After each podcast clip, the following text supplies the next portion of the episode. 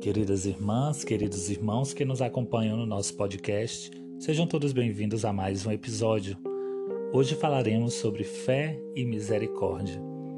E nossa reflexão será a partir do Evangelho de Lucas, capítulo 15, versículos do 1 ao 2 e do 11 ao 31.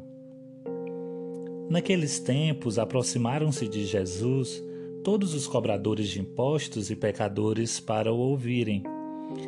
Mas os fariseus e os escribas murmuravam entre si, dizendo: Este homem acolhe os pecadores e come com eles. Disse Jesus essa parábola. Um homem tinha dois filhos. O mais novo dele disse ao pai: Pai, dá-me a parte dos meus bens. E o pai repartiu os bens entre os dois. Poucos dias depois, o filho mais novo, juntando tudo, partiu para uma terra longínqua e por lá esbanjou tudo quanto possuía, vivendo prodigamente. Depois de gastar tudo, houve uma grande fome naquele país e ele começou a passar privações.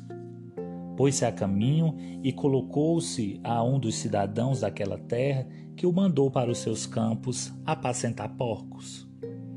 Bem queria ele saciar-se com as comidas dos porcos, mas ninguém as dava. E caindo em si, disse: Quantos empregados do meu pai têm pão de sobra, ao passo que eu aqui morro de fome?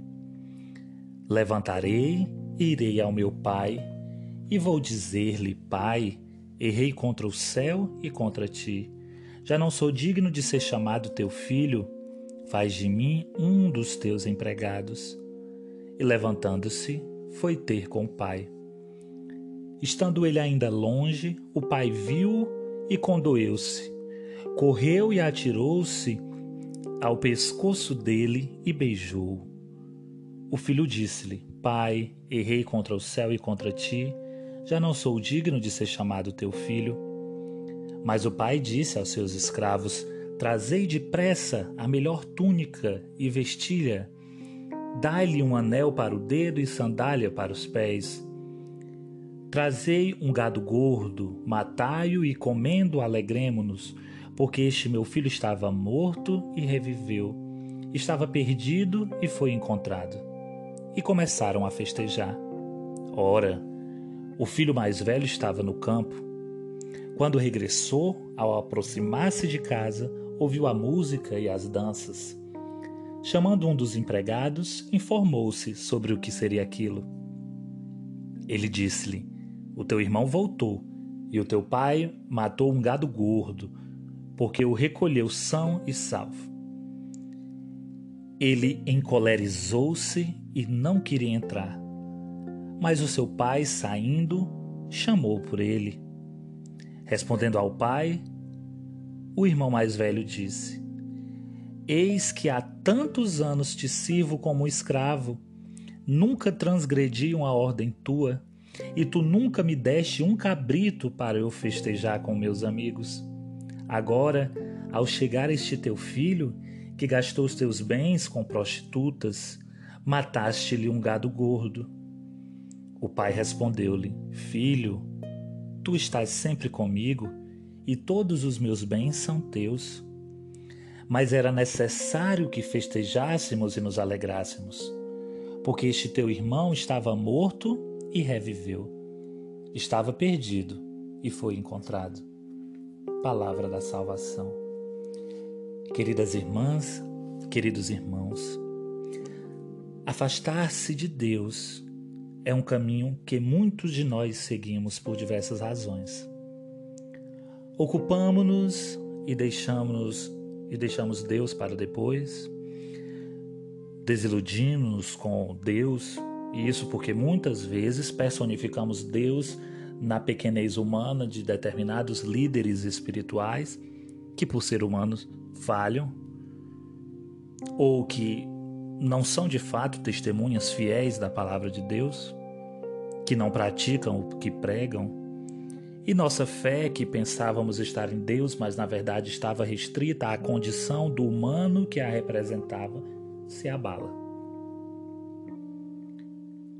Por conta disso e por conta de outras coisas que só você neste momento sabe, distanciamos-nos. Seguimos a viver nossa vida pensando: não preciso disso, sou, sou independente. Agimos como o filho da parábola. Fato é que em algum momento da nossa vida vemos-nos no vazio. Um vazio que a condição humana, que nossos desejos não podem suprir. Então acontece conosco o que aconteceu com aquele filho, diz o Evangelho, caindo em si. Em algum momento da vida, nós caímos em si. Esse momento sempre chega. E nesse momento, nos deparamos com outra escolha difícil: voltar ou seguir o caminho errado. Seguir em frente, errando, por achar que não dá mais para voltar. O ideal para muitos é voltar, corrigir o erro, voltar como aquele filho de quem Jesus nos fala na parábola. Mas por que não fazemos isso? Por que é difícil voltar quando já trilhamos um caminho? Jesus sabe disso, sabe que é difícil voltar. E por isso ele vem ao nosso encontro. É como aquele pai. Ele não fica na porta esperando o filho ao longe que chega. Ele avista e corre ao encontro. Como quem diz: Você escolheu certo, venha, é isso mesmo, eu te ajudo a chegar. Penso que uma das coisas que mais dificulta a nossa volta é a vergonha. Porque a vergonha é a condição do pecado, a condição do erro.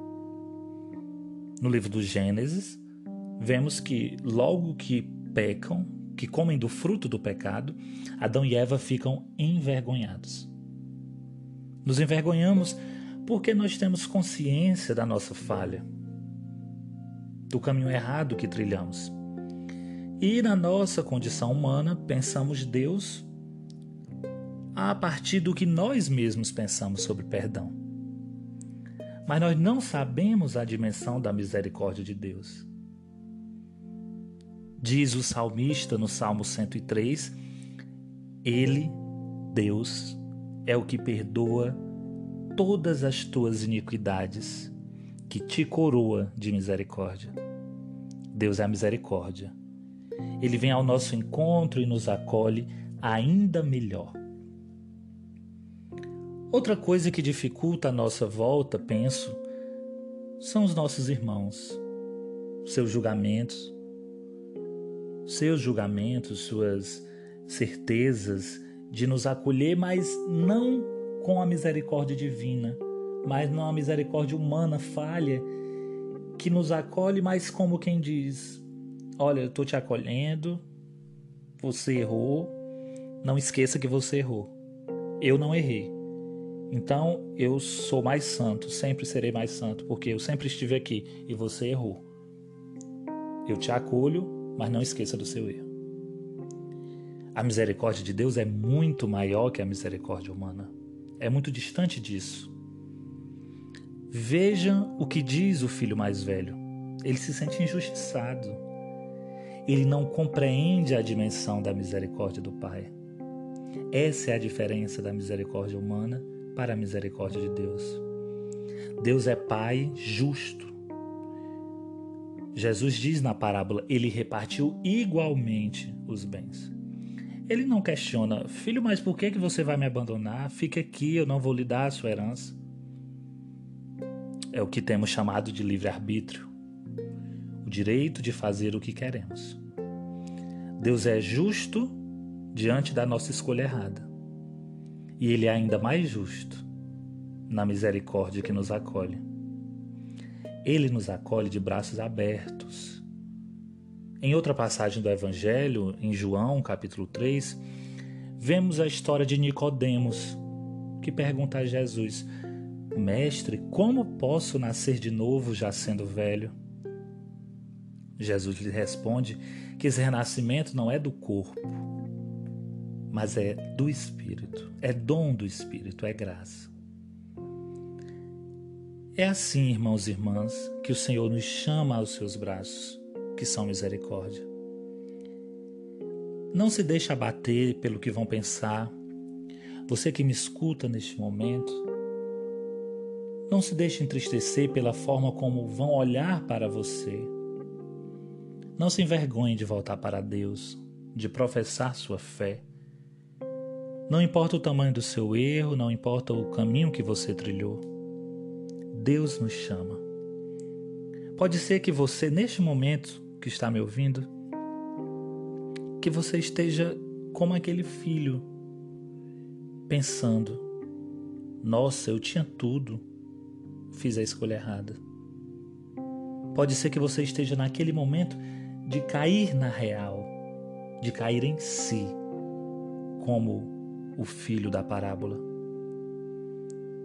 Não esqueça que, independente do seu erro, Deus te acolhe. Não na condição da misericórdia humana, limitada, mas em seu amor incompreensível. Que tenhamos a graça de perceber que a misericórdia de Deus não é humana, que voltar a Deus não é voltar aos homens, que voltar a Deus é arrepender-se de verdade e buscar cada dia o seu caminho, na oração, no gesto concreto da misericórdia que recebemos e que, por receber, passamos a compartilhar. Graça e paz até o nosso próximo encontro.